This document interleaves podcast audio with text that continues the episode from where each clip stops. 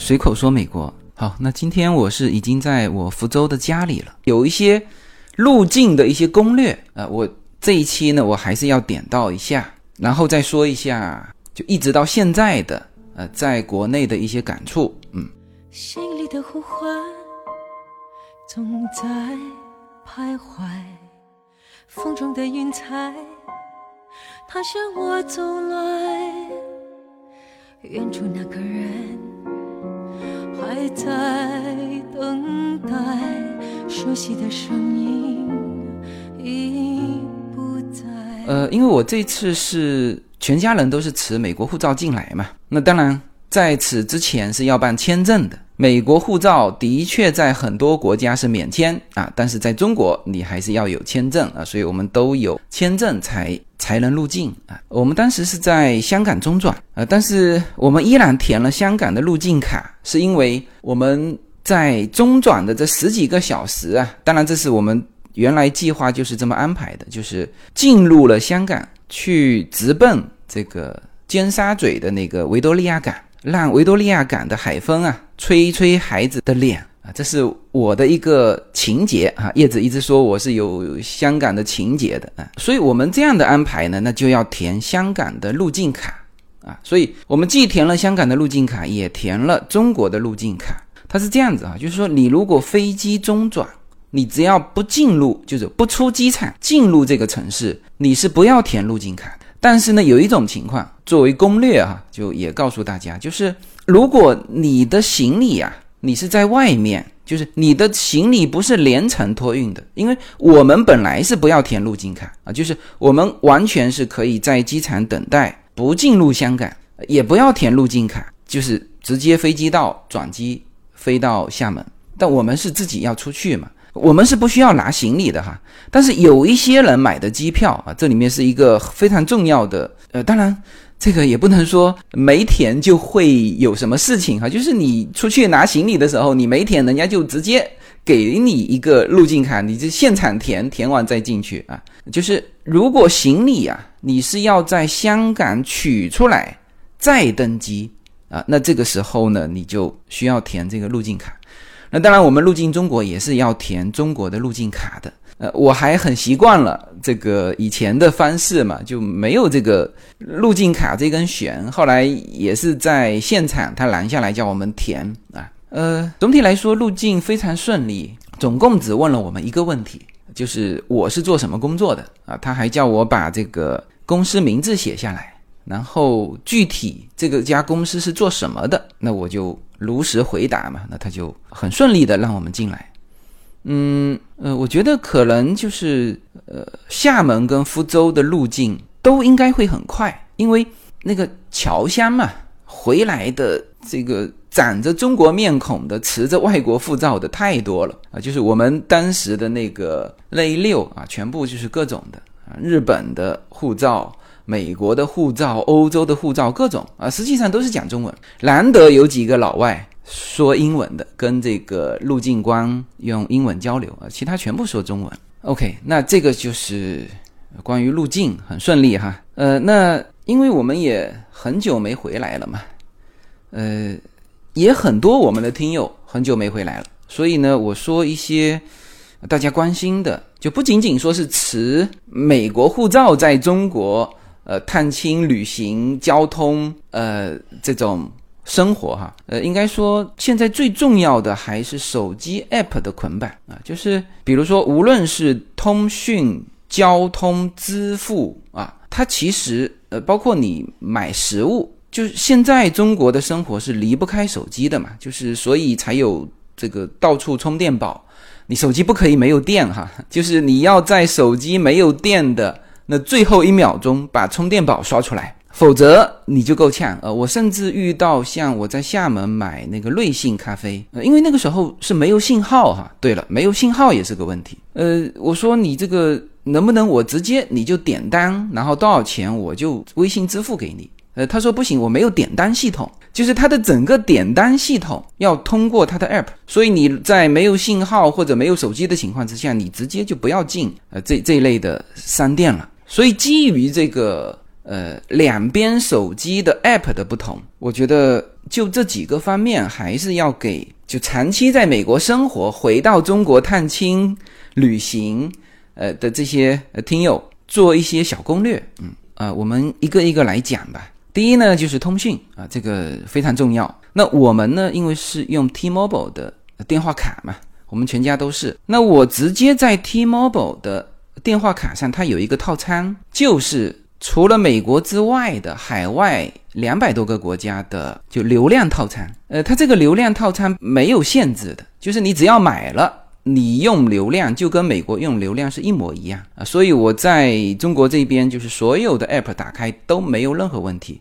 就是 YouTube、Twitter、什么 Instagram，这些完全都没问题。当然，更重要的就是你收发邮件，呃，那这个是手机的一个是漫游和数据啊。那这个我们是买那种三十天哈，一次性哈，付五十美元的那种。我之前去欧洲的时候买错了，买成每个月，那这个就很不划算啊，就因为你会忘记嘛，忘记把它取消，结果我回来就。支付了好几个月的五十块钱，实际上都没用嘛。那你为了这个防止这种情况，你只要买那个三十天的啊，一次性到了三十天，它就自动给你停了。那这种呢是呃非常好用的啊。那么呃，我们美国手机互相之间，因为我们三台手机都加了这个漫游和数据，它因为总共就五十美元嘛，那互相之间打电话也没问题啊，会稍微的。会延迟一些吧，所以这个是通讯跟数据，呃，这就解决了我们说很多我们的 app 不可以翻墙，不可以使用啊，包括小孩子在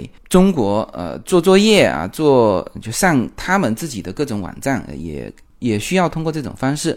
然后呢，这里面值得提醒的一点就是说，呃，你本身的这个电话卡它是五 G 的流量跟信号哈，但是呢，你一旦分享热点出去，一下子降到三 G。所以呢，你可不可以 share 给别人？可以，但是它的速度会极慢。呃，包括了什么呢？包括了你的笔记本。所以我也通过我的笔记本上这个原来熟悉的一些网站，但是呢，因为是通过手机的热点分享，所以极慢。这个是没有任何办法的啊，没有任何办法。好，那么这个是通信。好，那第二，我们说到交通哈，呃，交通无非是呃飞机、动车和。城市的这个交通嘛，呃，那机票呢？我们其实是直接可以在我们的海外的这个 app 上买中国国内的交通哈，这个是没有问题。虽然我们现在这个国内交通的机票还没买啊，但是我们之前看到过，呃，也付过款啊，所以这一方面是没有问题的。那我们就说到动车啊，之前有人担心说，哎，就是你没有中国的身份证。你只有美国的护照，怎么买这个动车？呃，我这次用的就是专门买那个铁路的那个 app，铁路幺二三零六啊。呃，当然在国内的我们的听友就都非常的熟悉了嘛。海外回来的你自己下一个这个，下一个这个的时候呢，你把首先把自己的信息先捆上去，就是你要把你的护照，他人家有这个栏目嘛，呃，你是哪里的护照？啊，美国的护照，那你就写美国的护照名，然后这个信息、个人信息就捆上去，先捆上去，然后再买票，然后再点。呃，那当然你这里有得需要这个微信支付哈，呃，我们也没有试过其他的支付方式啊。那买完票，唯一比这个持身份证的啊多做一件事情，就是你要到那个售票窗口去排队，呃，去领这个动车票。呃，你像我们也都是哈。就是反正一起排队了，因为呃，虽然我们身份证还能用哈，但是小孩子两个是没有身份证的，所以那办了索性一起办啊，所以我们一直都是这个用美国的护照买这个动车车票，然后去领车票，然后进入进跟出啊都非常顺利。那这个是动车，呃，地铁我们现在还没坐过，因为我们现在在福州跟厦门两个城市，呃，也都不算大城市吧，这个。打的就是直接点对点啊，就更快，而且呢，这个打的的费用，我待会儿会说到这个中国的优势的时候，那这个其实是便宜的啊，比美国用 Uber 来说便宜的多啊。但是这里唯一一个呢，就是我们的微信是用海外的电话卡捆的嘛。唯一的不方便就是，如果这个司机啊，有的时候他车子到了，他要打你电话，那么实际上他拨出的这一方电话呢，他打了这个国际长途，那我们反正已经开通国际漫游嘛，在哪里接都是一个价格，只是。他要付国际长途的钱，所以一般情况下，我遇到这种情况，我都没有接电话哈，是替那个司机省钱，因为那个司机其实他搞不懂号码啊，他也不会去注意前面是一个一啊，这个这个海外的这个区号哈，他就直接点一下拨出来了。呃，当然这个时候如果头脑灵光的呃司机，他是会跟你发短信，我们短信是可以收得到的。啊，就是在那个平台上的这个短信，我们也可以用短信回复他，因为这个时候走的是数据流量嘛，所以就一个就是这个稍微有点麻烦，还有一个呢，我们知道现在滴滴打车啊，很多都是返券，呃，有一些还返的蛮多的哈，呃，但是我是。没有具体收到，就是他有说要给我，但是因为呢，我捆的是海外的这个手机，他直接就验证不了，他不需要你验证哈，直接啪啦跳出来一个，你的手机不在这个呃合适的范围之内，所以这个返券啊返不了啊，所以我听很多聊起说出租车便宜还是呃打车便宜的时候，有一种说法就是说打车平台他会给你返券，如果你能拿到那些返券，那当然要比。呃，这个出租车便宜很多啊，但是他说你如果拿不到那个返券，其实也差不多。所以，嗯，这个是关于交通。呃，第三个呢，我们说一下支付啊，支付呢，毫无疑问哈，你至少得开通一个微信支付。呃，基本上都可以支付，但是呢，有一些像比如说美团，美团的有一些券，或者是呃，你要通过美团做支付的，你要捆一下美团的。什么什么信息？这个时候呢，它还是一样的，它会搜寻到你的手机。那我们的手机号码如果是境外的号码，它直接就验证不过啊。所以因此呢，我们在国内啊，如果购买什么美团，就是内部的关于券有关的啊，基本上我们就买不了。那其实我们也没有想去打那个折扣哈，我们只是想说可以支付。呃，这里说一个，就是我们原先啊都知道说。哦，你如果微信支付呢，你的零钱包要开启的话，你要捆银行卡。那原来叶子就是他没有银行卡，那我是一直有银行卡的，所以我是呃基本上是两边都没有问题哈，很顺畅。那叶子回来，他就是呃之前会担心这个，但是后来也没有担心，为什么？呃，在我们回来之前，微信支付开通了，就是可以捆美国的信用卡还是储蓄卡。反正就是可以捆美国的卡，那你捆上去之后哈，你其实就是把那个零钱包的那个功能激活了。这个时候你自己留意一点哈，就是你支付的时候，或者说你叫你的亲朋好友给你转一些钱，那么你零钱包上备上几百块、上千块钱，那么你在中国的所有的微信支付，你就走这个零钱包就好了。就是点的时候啊，你自己注意哈，不要去点那个就是你捆的那张卡。啊，为什么哈？能不能支付呢？可以支付，但是它这种跨境支付有一些要收你非常高的手续费。呃，我看到的提醒就是直接收百分之十三的手续费啊。那因为我们不用这个，所以我们也没有去关心它是十三呢，还是三呢，还是多少哈。所以你这一点记住，你要把零钱包作为去支付的一个功能啊，特别是这种捆。境外卡的哈，嗯，最后一个住宿呢，我们现在是没有遇到这个问题哈。我们福州跟厦门都是住在自己家里，呃，叶子父母在厦门嘛，呃，我这边家是在福州，所以都住在家里。呃，然后之前我看到有这个朋友圈发的，说要什么到当地派出所登记呀等等，反正我们目前也没有办这些手续。嗯，因为。福建跟厦门是侨乡，来来往往的人太多了。呃，我觉得可能当地的居委会也不 care 这个事情。就是我们这栋楼哈，呃，应该说是联合国，到了暑假各地回来的都有啊。这个。你如果上门要求什么要登记的，那当然那是你的工作啊，那人家给你说一下登记一下，但是有些也瞒不过来啊，所以基本上在福州跟厦门，我们目前没有遇到关于说住宿登记的事情。当然，我们如果到了北京，可能就要进行住宿登记。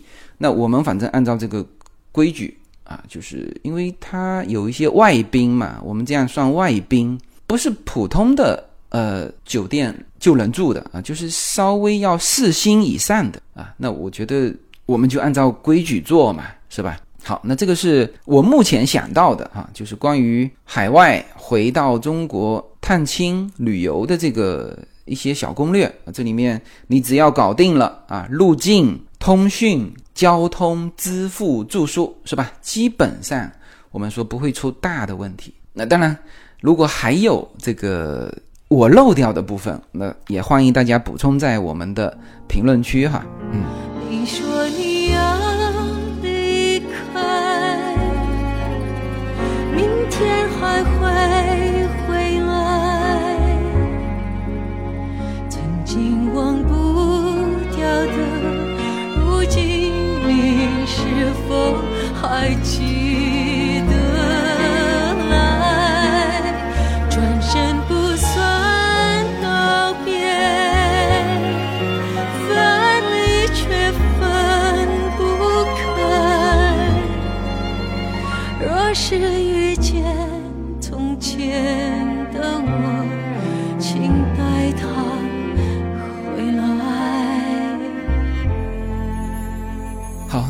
这趟回来呢？其实也，我们是二号回来，现在也也一周多一点的时间了哈。那也到了厦门，也到福州，呃，聊一些感受吧。嗯，其实我每年回来呀，就是在国内的时候，也都有聊这些啊。但是这次因为带着家人跟孩子回来嘛，那有一些消费，呃，是女士的或者说孩子的消费啊，这个是我以前没有去体验的哈。我说一下好的方面吧，就是中国的优势，那主要还是八个字哈，叫做价格便宜、品种丰富。一个我们就呃说到我们自己买的一些东西，其实这次进来我们没买什么哈，哦，叶子买了一些衣服，嗯，就是。小孩买了蛮多东西的这些玩具啊，卡通的手办、笔啊，小孩买了好多笔，呃，我都搞不清楚他们怎么会买那么多笔呀？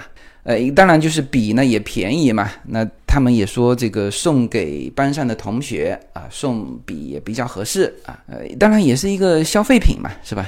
那美国的笔呢就比较的统一和普通啊，你去 Costco 买一大捆啊，就是。普通的笔，但中国的笔啊，就是花样非常多，甚至我们都买到那种，它不是一把笔，实际上是一把 N 小的那个裁纸的刀啊，啊，它也是像笔这样摁出来，呃，做的非常漂亮，所以他们两个原先并不知道这是什么啊，这就就买回来了啊，结果发现不是笔，然后还送了我一把，他说爸爸，这个我买多了啊，你可能能用得上，呃，笔文具。啊，就各种卡通的，就是品种丰富的孩子的这种叫日用品啊，那这个是在中国是可以大买特买的啊。美国的这个丰富度或者说便宜度没有中国便宜啊，可能也有哈，但是就非常贵，因为你知道美国它不太有这种低于一块钱的东西。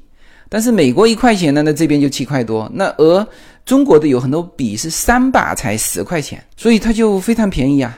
然后你像比如说在美国，如果买那种卡通的手办，那起码五十美元以上，是吧？就是稍微的中等的规格的。那在这边就是买一个正版的，也就是一百八九十块钱，那折过来也就是三十美元不到啊，还是正版的。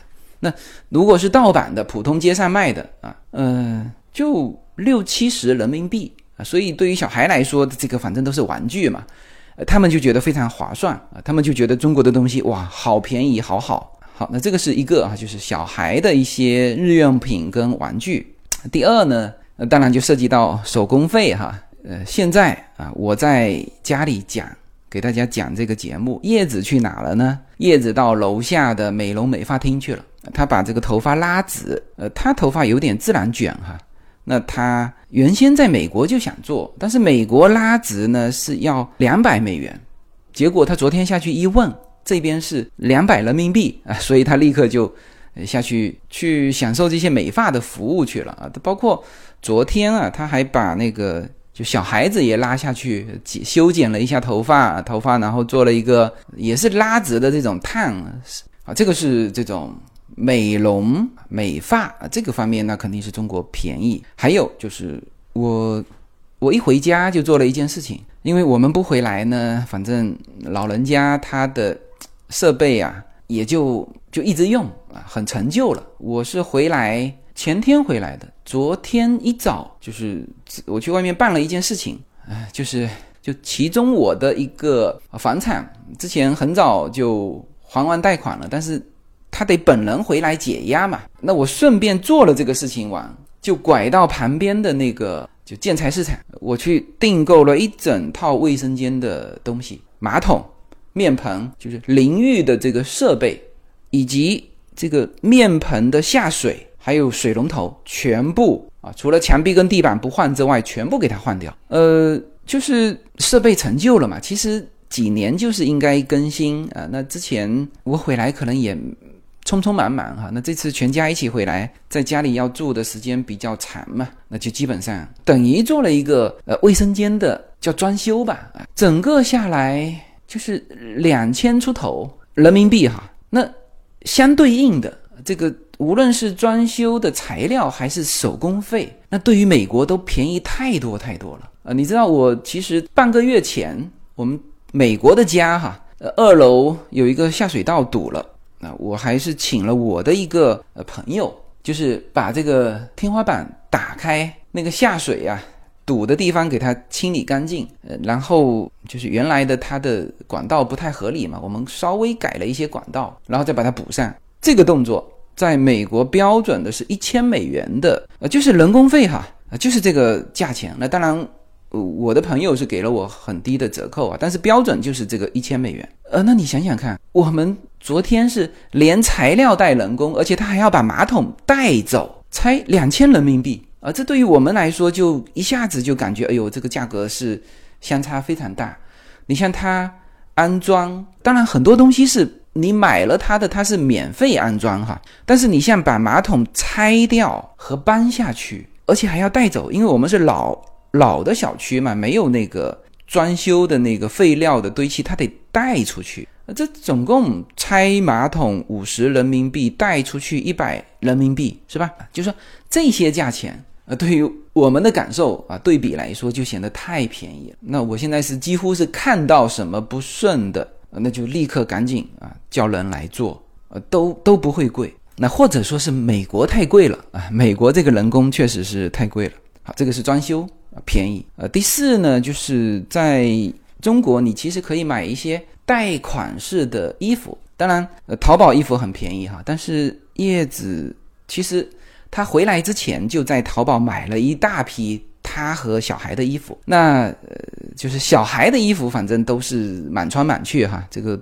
穿它一个季就扔掉了。那他的衣服呢，叶子普遍不满意，就是在淘宝上买的女士的衣服，叶子是不满意的。然后呢，他就在厦门，呃，就在一个品牌店里面买了几千块钱的衣服，呃，当然不是很好的那种品牌，就普通的，就一件衣服大概三百多人民币的。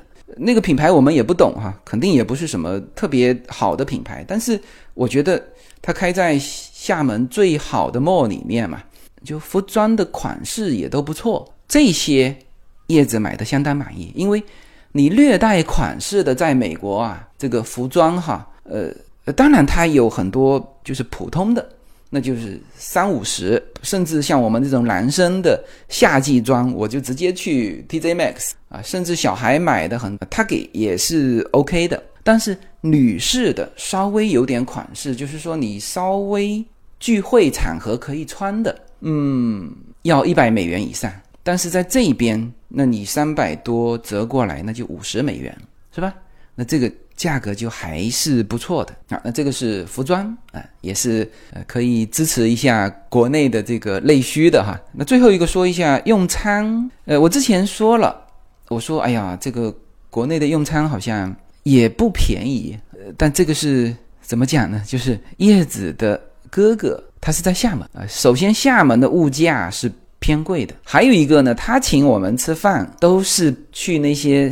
比较高档的大酒楼啊，所以每顿饭都吃个两三千块钱，哎，我们都觉得有点浪费哈。呃，当然折算到美国，呃，比如说两千块十个人，那就是三百美元，也差不多啊。我们在美国这种稍微普通的美国的餐厅，你如果吃中餐的话，哈，十个人吃个两三百很正常啊。所以我当时说的是，呃，就是两边的餐厅的价钱差不多。但是呢，我昨天回到福州，前天啊，就第一餐晚餐，我直接带。呃，家人啊，就到我们楼下，因为我们原原来有一家非常资深的这种店，以前是大排档哈，现在人家已经装修的非常好的这种室内的用餐环境了，空调啊，甚至这个桌面都是那种非常硬的大理石的那种。呃，但是点餐还是在对面啊，这个大排档里面点嘛，点完到这边来用餐。我们六个人吃了三百多人民币，而且做的是非常地道的福州菜啊。那我我一盘一盘都给优娜介绍啊，我说这个叫什么？然后优娜就说我，哎呦，他说爸爸你怎么这么兴奋啊？这个，因为我们以前啊，就是工作的时候，同事。隔三差五就在那家店吃啊，所以那边的菜就很熟悉。哎呦，现在想起来也十年了，那家店也十年没有没有动过位置啊，但菜还是做的一如既往的好吃哈。然后呃，我昨天在直播的时候，有人问我说：“哎，这个能不能推荐？”呃，它是一个大排档，那福州有好多大排档，你去搜一下。其实我。不算吃货哈，大家还是按照网络上的那个大排档的那个排名为准哈。呃，总体来说，物价是比厦门便宜的。你看，昨天晚上我们几个就是玩的最要好的这几个死党啊，也是家庭聚会嘛。那他们带我们去吃的，那就是相对比较中心位置的，呃，很繁华的酒楼。呃，十几个人大概吃不到两千块。呃，那这个整体来说。就非常实惠，嗯，所以总体说呢，嗯，像国内的这些城市哈，它的就是高档消费也有，就是还是很旺盛哈。你看我这个昨天聚会，这些太太们啊，背的都是 LV 包出来，只有叶子背了一个很普通的包哈，就是高端消费也有，但是低端消费也不错。啊，比如说我们就在家楼下的大排档啊，那我觉得吃的很好，用餐环境其实也不差的啊啊，所以这个是我目前哈就是感受到的国内的一些优势啊，就是叫价格便宜、品种丰富。这个品种呢，包括硬件的，也包括软件服务的哈。好，那刚才是我们觉得呃中国好的地方哈。那当然也有很多人问我说：“哎，你这个当然主要问的是孩子们哈，因为他们上一次回来是很小的时候嘛。那嗯，再加上这疫情隔了四年，所以他们是很久没有回来。嗯，所以很多人就问说：哎，这个你们有没有什么觉得不适应的？我觉得我跟叶子没有什么觉得不适应的哈。那唯一的就是说。”呃，这个气候正好，我们选择了一个在就特别热的、特别闷热的夏季，回到中国的南方。那这对于我们一直在呃加州这种特别干燥的呃气候，特别是夏季哈，像加州啊，晚上出去都要披一件衣服啊，否则你会觉得太冷，它那个凉飕飕的。嗯，那这个气候呃，我们当然会觉得说，嗯，不太适应嘛。那当然，你这个。如果在 mall 里面啊，或者说在家里面室内把空调打开也 OK 了，嗯，所以我们没什么。然后呢，呃，我只能是说从孩子的角度，呃，谈一谈他们觉得。啊，因为他们其实来中国是旅行嘛，嗯，就是昨天呢，我是其实从我们这里啊走到上下海是非常近嘛。这福州现在好多的这个叫文化街区哈，晚上做的特别好。那我们是从我们家走到上下海，总共就十十几分钟。然后走过去的时候，因为那个地方几乎是车人。啊，我们说的是电动车、汽车、人啊，各种的，就是道路交错啊，就是过马路的时候互相都不等的嘛，就是就直接走了。那可能我们这边就是比较叫社区化，或者说很有烟火气哈。呃，就是你在你的这个道路上走的时候，发现就是你的身边哈，呃，这个走路的啊，骑电动车的，开车的，就是围着你身边一直转。就是你说混乱嘛，他也也不会互相撞到。然后呢，你就只管往前走，他看着非常快的速度到你面前，呃，他可能就躲开了。然后这个呃小孩们就觉得非常非常新奇这种走路方式哈。然后我问他，我说是不是非常 Paris？就是我们当时到欧洲。就第一次，小孩感觉到这种呃这种城市的喧嚣和混乱，哈，叫交通的混乱。第一次是在巴黎啊，巴黎就是这样子，就是不管红绿灯的，有红灯市民也走，呃，那这个美国是非常非常遵守交通规则的，红灯绝对不敢走，因为车速非常快。然后到了车子的红灯的时候，它一定是要停下来让这个行人的啊。但是欧洲这个可能巴黎的那些街区哈巷子啊这种也是纵横交错啊，呃，然后我就问优娜，我说这个感觉是不是非常 Paris？那优娜说不啊，这个非常阿姆斯特丹，呃，那我就知道了，这是我们自己家的一个梗哈，就是他们当时到巴黎的时候，就是发现了一点是。可以不遵守红绿灯的。然后呢，阿姆斯特丹是直接没有红绿灯。是的，阿姆斯特丹的铁路就是那种有轨电车哈，和汽车是还有自行车呃，当然自行车会稍微靠里面一点，还有行人是混在一起走的。就是你在它的那个路面上，你可以看到无数的，包括火车开过来，呃，一会儿这个汽车开过去，呃，自行车人对。然后他说到这个，我也笑了。我说：“OK OK，这个非常阿姆斯特丹哈。呃，那么这个就是，嗯，你如果说孩子有没有不适应的，那这个当然也不叫不适应了，他只是感受这个城市啊。呃，其实像厦门跟福州啊，他人还不算多的。这个如果我昨天呃尤娜在出租车上啊，他说：哎呦，他说这个中国为什么人总是这么多？”因为美国是这样哈，就是你到，比如说去迪士尼，那就是人非常多；去 downtown，去一些旅游的地方，那当然人很多哈。你像迪士尼也是出现人挤人的这种情况哈，但是呢，它在呃其他的一些地方。那人是少的嘛？啊，就是它不是总这么多。那优娜就问说：“哎，为什么从好像进入呃中国之后，无论是厦门还是福州，其实我们这里就不算是最拥挤和最人多的地方？但是他看到的满眼的都是人，都是车，所以他就问我说：‘哎，他说为什么中国人总是这么多？’我说这个就是人口多嘛。我说你呀还。”没有去那个像成都这种地方，是吧？我说我什么时候这个握着你的手在成都的街头走一走，在春熙路啊，我说你爸爸差点被踩死，然后另立刻补刀哈，说爸爸是不是因为你个子矮呀？哎，就是这种感觉，就是交通。那确实是，呃，没有像美国那么有序序啊，包括礼让行人，就是美国的车子，就是你如果前面行人在走的话，他会离你很远就停下来了啊，因为一种是叫撞道嘛，一种是叫吓道。呃，这边我看我坐我同学的车，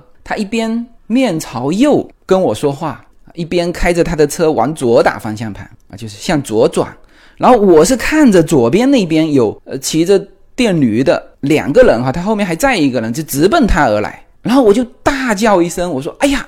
然后把他吓一跳，然后他是看了一下，就是他看的时候，那个电驴自己就已经躲开了，但是实际上那一下他往左打方向盘，在我看起来是非常危险的，呃，但是他说是我吓了他一跳。啊，他说你还吓了我一跳。我说什么情况？我说这个这种情况，你的默认判断是对方会主动避开是吗？他说那当然了啊。OK，我说这个就是就是交通情况的不同。呃，然后堵车呢也是这样哈，就是这边那在厦门，我们因为是去那个云上厦门嘛，就那个路口那是真的是堵得太厉害了。呃，美国也堵车的哈，但是除非它发生这个交通事故，否则就是它还是车子会以至少是十迈的速度往前开嘛。那在国内它可能就是剩个八百米就可以堵死你，呃，这个还是有所差别。啊，就是一个是交通，还有一个呢，就是这个声音叫噪音的环境污染。你看哈，我刚才为什么现在就躲到这个非常密闭的房间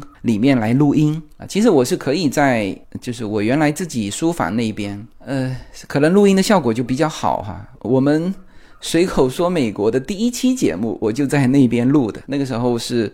美国、中国两边跑嘛。更多的，我们一四年的节目还是在中国录的，就是在我书房那边。但是像这种公寓啊，是高楼啊，那真的是只要有一户在装修，是会影响。你看我这一栋楼上来二十九层嘛，就一个梯位上来是五户。总共可能是七个梯位上来吧，就是一排三十户，二十九层，你你算一下这里面多少人哈？就一户装修，其实都有噪音的污染，都会影响到别人。那美国独门独院嘛，呃，就几乎是非常安静。但是怎么讲呢？你在这边你要，你如果没其他的事情，不像我这种这个要要录音的，呃，大家可能都习惯了啊，一会儿听到。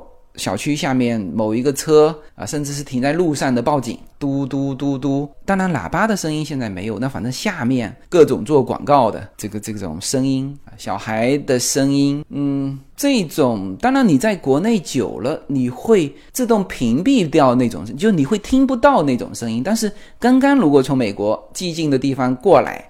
那你就会觉得，哎，这个声音你会听得到。OK，那这个是，就如果你要让我说有什么不适应的，就是我都适应，只是一个是交通，一个是噪音，哎，只能是说这个环境和我们自己在美国生活的环境比呢，那确实是不一样。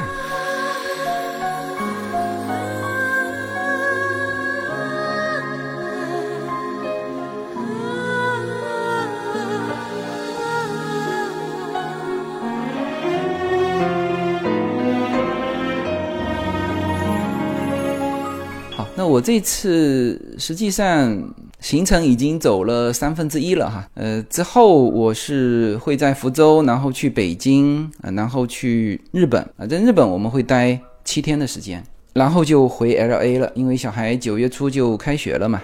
嗯，这次没有什么特别的这个目的，呃，跟上一次一九年回来是不一样的哈。上次是新书发布嘛，呃，就是开各种的新书发布会。那这一次其实跟社群没有什么关系，就是我个人家庭回来，小孩子跟老人的相聚，因为四年时间嘛，他们也不愿意过来。那我们呢，其实是回不来啊，所以小孩子多和老人这个相处，呃，当然。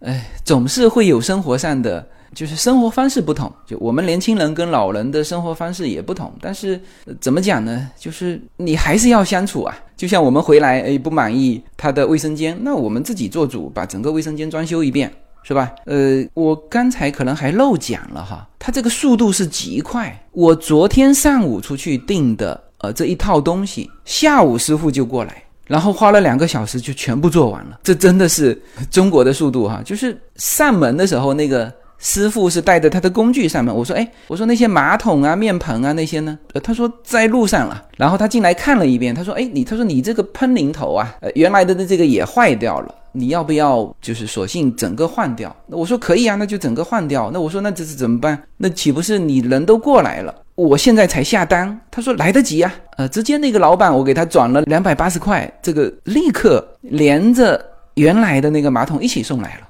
我说这个真是方便，真是太方便。嗯，所以就是你如果不满意一些东西，你就自己换掉。呃，你让老人家去换呢，他第一他也不想换，第二呢，可能他因为也不熟悉现在的这种方式，就是我的感受哈，就是。归国回来跟老人家一起住的啊，如果你们作为我们年轻人啊，作为小孩有什么需要给家里改善的，你直接动手啊，不用管老人的意见，你给他改完，然后再跟他说一下这个，哎呀，中国真便宜啊，这个美国做要多少钱啊，他立刻就接受了。当然，谁都希望有这个好的生活环境嘛，这个没问题啊。然后老人呢，我也给老人提一个醒哈，就是特别是隔代，就是这些孙子辈的，他们说的都是英文了。然后他们的思想、他们的生活方式，老人呢尽量不要开口去说这个第三代什么，比如说他这种生活习惯问题啊，用纸巾啊，呃，或者说吃饭的这种规矩啊，就是小孩回来其实也就是十几天嘛，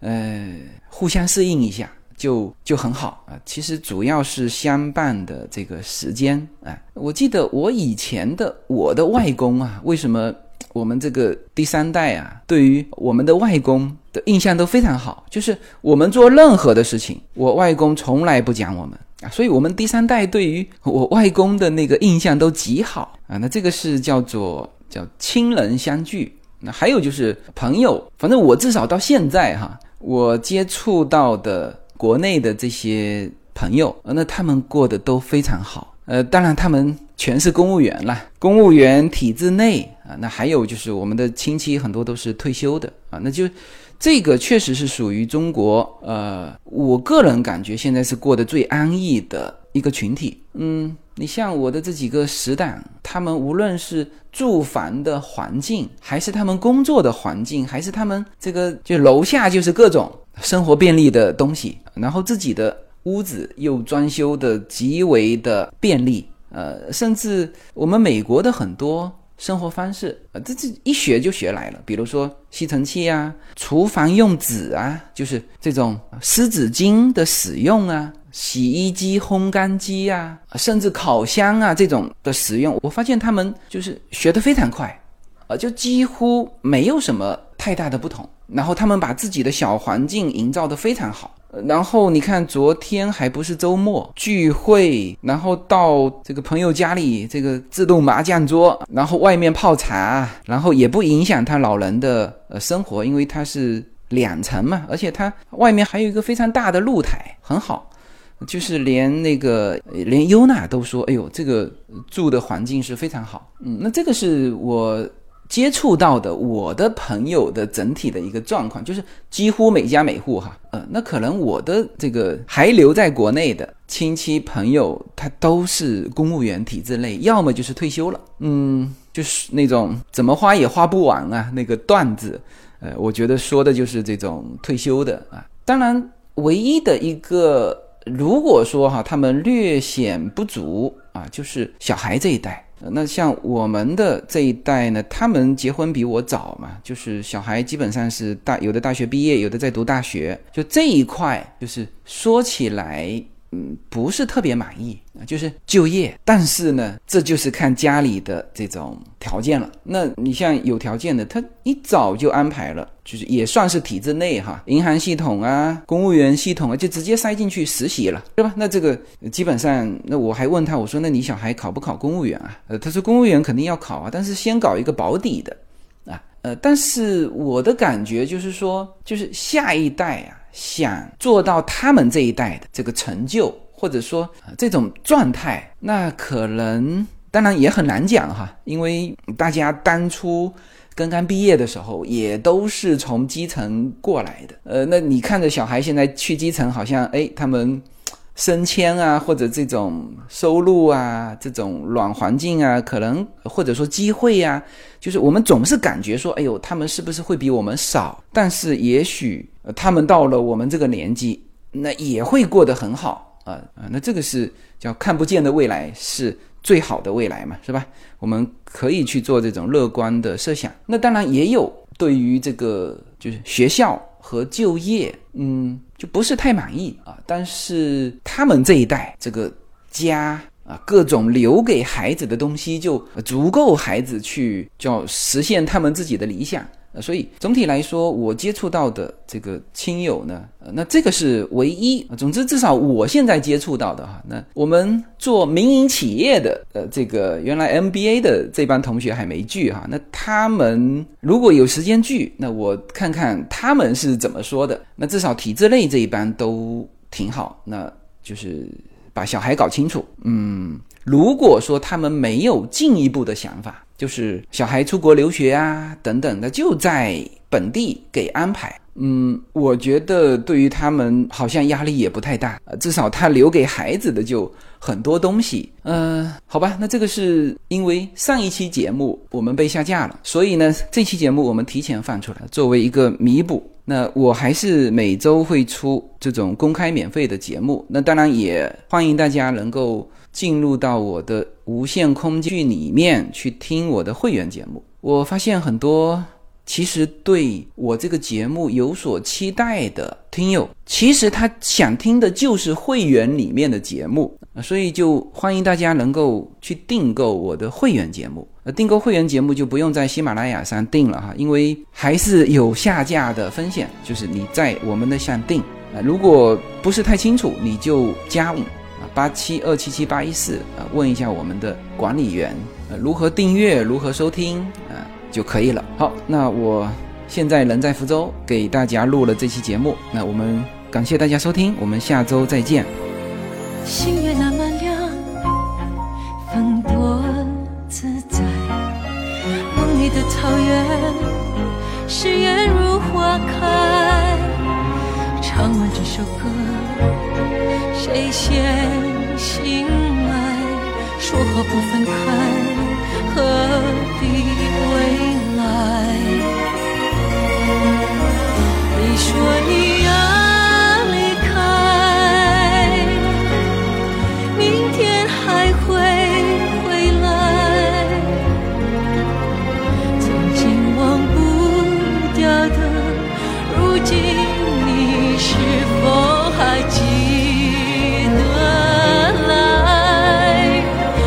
要。